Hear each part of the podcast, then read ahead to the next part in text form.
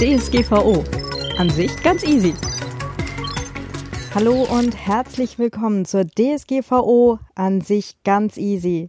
Datenschutz für Selbstständige und Kreative.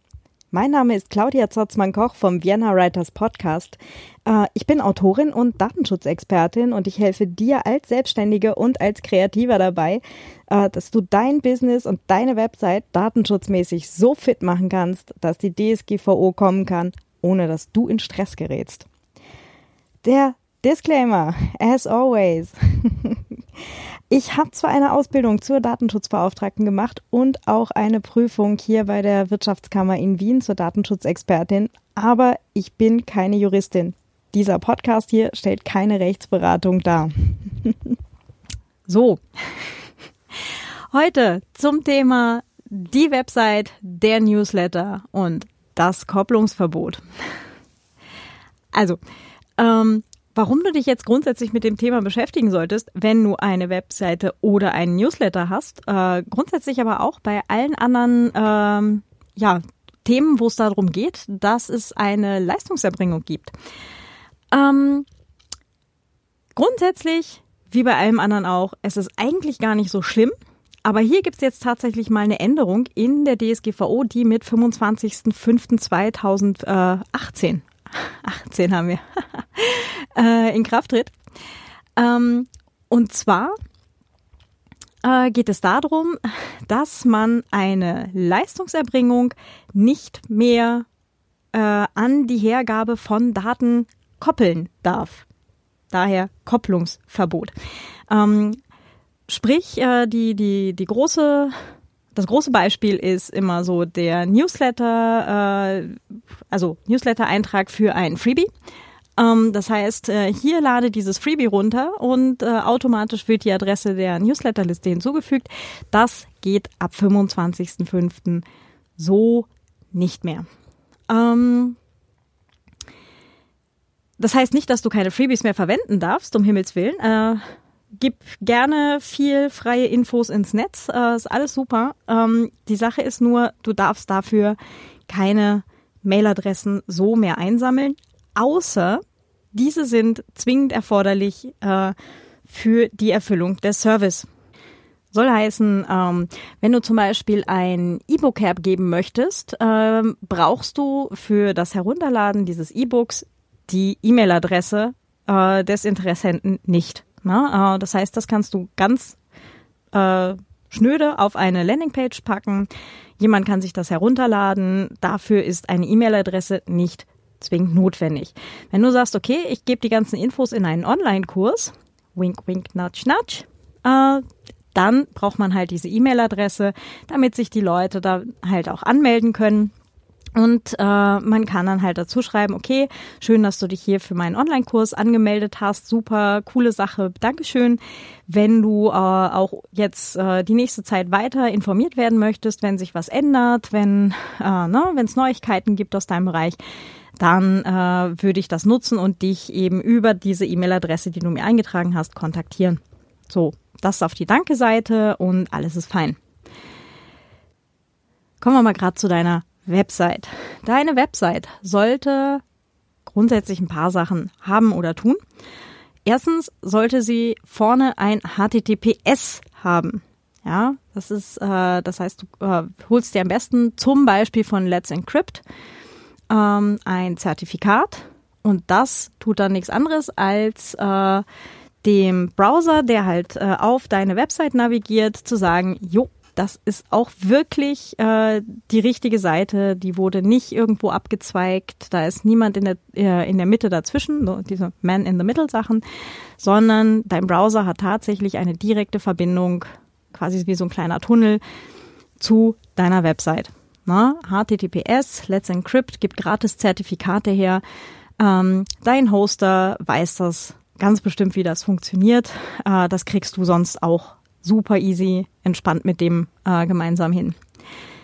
Das nächste, was du auf deiner Website haben solltest, ist die Datenschutzerklärung. Na, das äh, hatten wir ja vorher schon. Wenn du dein Verfahrensverzeichnis mal hast, dann fällt da hinten raus, was muss ich eigentlich alles in diese Datenschutzerklärung reinschreiben. Ähm, Hinweis.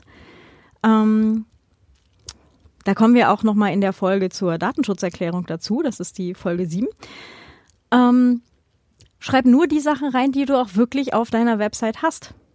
Und schreib aber auch wirklich alles rein, was du auf deiner Website hast. Ne? Das ist der, der große Trick an diesen Generatoren. Da kann man ganz schnell irgendwie drauf reinfallen, dass die einem irgendwie Sachen äh, rausgenerieren, so was halt so üblicherweise verbaut wird. Äh, Google Analytics oder sowas. Äh, wenn du selber gar kein Google Analytics hast, es steht aber in deiner Datenschutzerklärung drin, dann fällt das schon mal auf. Na, also dabei dann aufpassen. Kommen wir aber noch genauer zu. Schauen wir uns dann in Folge 7 an. Ähm, was du auch haben solltest, ist ein Impressum. Ja, die, die deutschen Zuhörer sagen jetzt, weiß ich, haben wir ja schon ewig. Ähm, in Österreich äh, gab es das bis jetzt nur bedingt.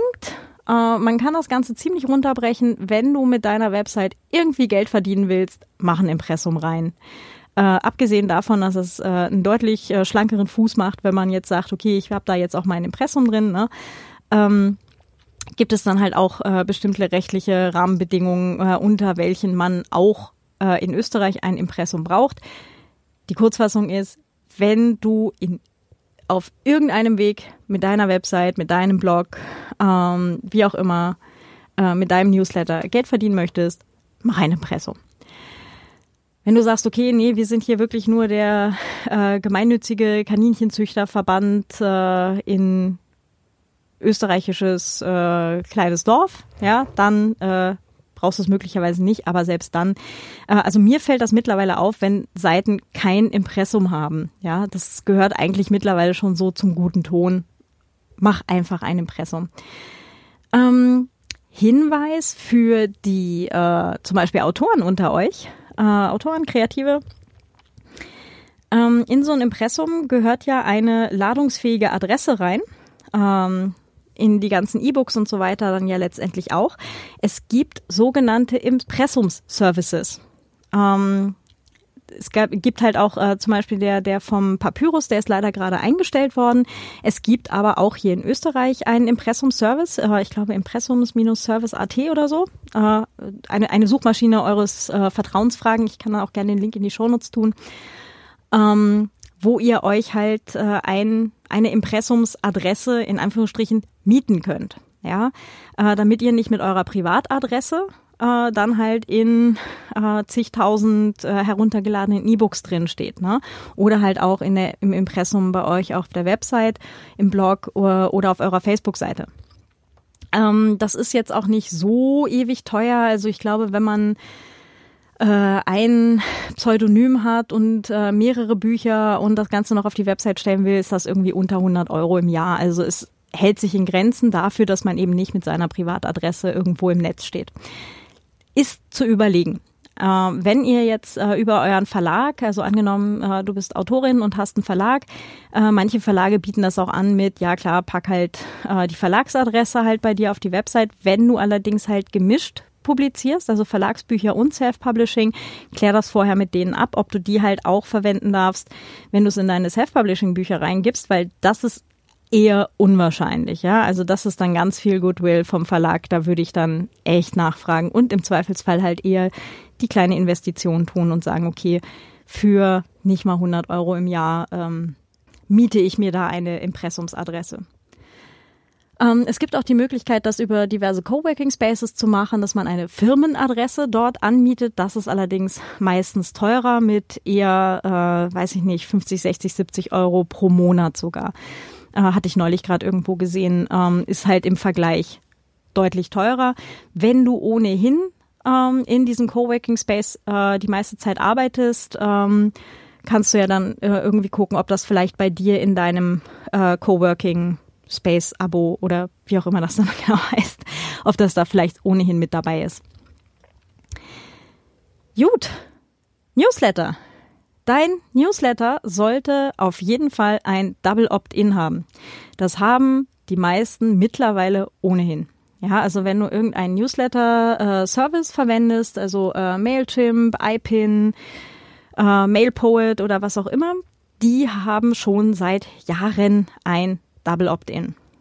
Deine Newsletter-Liste, also beziehungsweise deine äh, Empfängerliste, ähm, wenn die seit Jahren äh, über dieses Double Opt-in reingekommen sind und äh, überhaupt nie irgendwie äh, von dir irgendwo eingetragen wurden, ähm, dann ist das völlig in Ordnung. Da brauchst du jetzt nicht extra alle anschreiben mit, hey, gib mir nochmal deine Zustimmung, weil die sind ja schon auf die äh, rechtlich korrekte Art und Weise eben dazugekommen. In deinem Newsletter sollte dann die Möglichkeit sein, sich jederzeit entspannt abzumelden. Na, unten ist dann meistens so ein Link mit Unsubscribe und äh, alles ist super. Ähm, wenn du allerdings jetzt äh, Mailadressen dazwischen hast, ähm, die du hinzugefügt hast, äh, und du kannst jetzt halt äh, gerade aus dem Ärmel nicht mehr äh, hervorzaubern, äh, dass die Leute da jemals ihre Einwilligung zugegeben haben, ja, dann wäre es eigentlich ratsam, diese Einwilligung nochmal zu holen. Eigentlich müsstest du die Leute dann halt nochmal anschreiben mit, hm, bitte gib mir mal da deine Einwilligung. Hinweis, ich bin keine Juristin. Also ich kann das jetzt hier nicht final klären. Es gibt äh, die einen oder die anderen Meinungen momentan im Netz. Ähm, ich würde nur sagen, wenn du mal davon ausgehst, wenn deine äh, Abonnenten schon seit Jahren über Double Opt-in da ordentlich reinkommen, dann sollte das alles Paletti sein. Hinweis allerdings nochmal zu deiner Newsletterliste ähm, oder zu deinen Newsletterlisten, um genau zu sein. Äh, die Sache ist, dass dir die Menschen jetzt spätestens ab 25.05. Äh, eine Zustimmung geben, zu welchem Zweck du ihnen halt äh, Informationen senden darfst. Das heißt, wenn du äh, Autor bist und nebenbei noch Bienenzüchter, dann wäre es total sinnvoll, das auf zwei Listen zu spalten. Ja, dass du sagst, okay, hier sind mal die einen äh, Empfänger, die wollen nur Infos, wenn ein neues Buch von mir rauskommt. Und hier ist die andere Liste von Empfängern, die möchten Infos, äh, wenn äh, es etwas Neues äh, beim Bienenzüchten gibt. Ja. Ähm, da dann halt darauf achten, dass du äh, eben dich an diese Zweckbindung hältst und gegebenenfalls halt da nochmal ähm, an deine jetzigen Empfänger schickst, wenn du halt äh, ein, einen Newsletter schickst oder an eine Liste schickst, aber halt zu verschiedenen Themen, dass die sich dann halt bitte doch nochmal selber sortieren sollen. Das wäre jetzt dann der äh, sicherere Weg. Ab 25.05. brauchst du dann auf jeden Fall unterschiedliche ähm, Newsletterlisten. Ja, ähm, was passiert, wenn du das alles ignorierst und sagst, mir doch Hupe, ich habe hier äh, meine Mailingliste, das mache ich schon seit 20 Jahren genauso. Hm, ähm, einmal die Info, wie man in deinen Newsletter reinkommt, steht wahrscheinlich auf deiner Website. Und äh, wir alle wissen, dass äh, entsprechende äh, Abmahnanwälte mit äh, entsprechenden äh, Geschäftsmodellen, die wir alle für fragwürdig halten, unterstelle ich jetzt hier, also ich auf jeden Fall, ähm, schon darauf warten, dass sie Leute irgendwie erwischen können. Ähm, es kann auch sein, dass sich momentan halt äh, solche Kanzleien halt bei diversen Newslettern äh, eintragen und einfach mal sehen, okay, kriege ich denn Double Opt-in? Habe ich denn die Möglichkeit, mich wieder auszutragen und so weiter? Ne? So Praktikanten müssen ja auch beschäftigt werden. Und ähm, ja, also da wäre ich dann halt vorsichtig, weil das dein Newsletter ist halt auch ein Kanal, den man nach außen hin sieht. Ja? Ähm, deine Konkurrenz ist wahrscheinlich momentan eh mit sich selber und der eigenen DSGVO-Umsetzung beschäftigt. Aber äh, es ist ja sonst auch immer ähm, noch eine Möglichkeit und äh, last not least, natürlich sind die Kunden es mittlerweile gewöhnt, dass sie jederzeit sich entspannt von Newslettern abmelden können. Ne? Also ich merke das halt selber immer, wenn ich irgendwo noch ein Newsletter ähm, bekomme auf eine, eine alte Adresse, wo ich mir dann halt auch denke, so, huh, die einzige Möglichkeit, sich da abzumelden, ist, äh, da jetzt hinzumailen und zu erklären, nee, ich möchte das jetzt doch nicht mehr und so eine persönliche Mail an, an den Newsletter-Betreiber und hm, ähm, nee, das fällt echt auf. Ne? Also da ist die Sache mit äh, Double Opt-in und dem Link zum Unsubscribe in der Mail selber äh, viel entspannter. Also ähm, entstresst die Sache ungemein. Genau. Und wenn du das alles mal auf dem Schirm hast, also Zweckbindung beachten, Newsletter mit Double Opt-in und der Möglichkeit, sich wieder auszutragen, deine Webseite mit einer Datenschutzerklärung, mit einem Impressum, ähm, mit HTTPS und äh, schön darauf achten, eben das Kopplungsverbot äh, zu beachten. Ne? Also nicht äh, irgendwas nur dafür hergeben, dass du äh, Mailadressen einsammelst oder sonstige Daten. Ne? Ähm, dann bist du eigentlich schon total super. Alles fein. Super stressfrei. Ähm, Hinweis, sammel nicht mehr Daten, als du unbedingt brauchst. Ne? Wenn sich jemand für deinen Newsletter eintragen möchte, ja, ähm, dann brauchst du von dem eigentlich zwingend zur Erbringung der Leistung, also zum Verschicken dieses Newsletters, nur den äh, die, die Mailadresse, ja. Den, du bräuchtest eigentlich nicht mal den Namen und das Geburtsdatum schon gar nicht, ja. Ähm, Du kannst dazu schreiben, ja, ich möchte gerne meinen Newsletter personalisieren und die Leute alle direkt ansprechen. Deswegen wäre es total lieb, wenn du mir noch deinen Vornamen da rein tust. Ähm, ja, kannst du machen. Musst du aber eigentlich nicht. Je weniger Daten du hast, desto weniger kann irgendwo abhanden kommen. Ne? Alles easy. Das war's auch schon wieder für heute.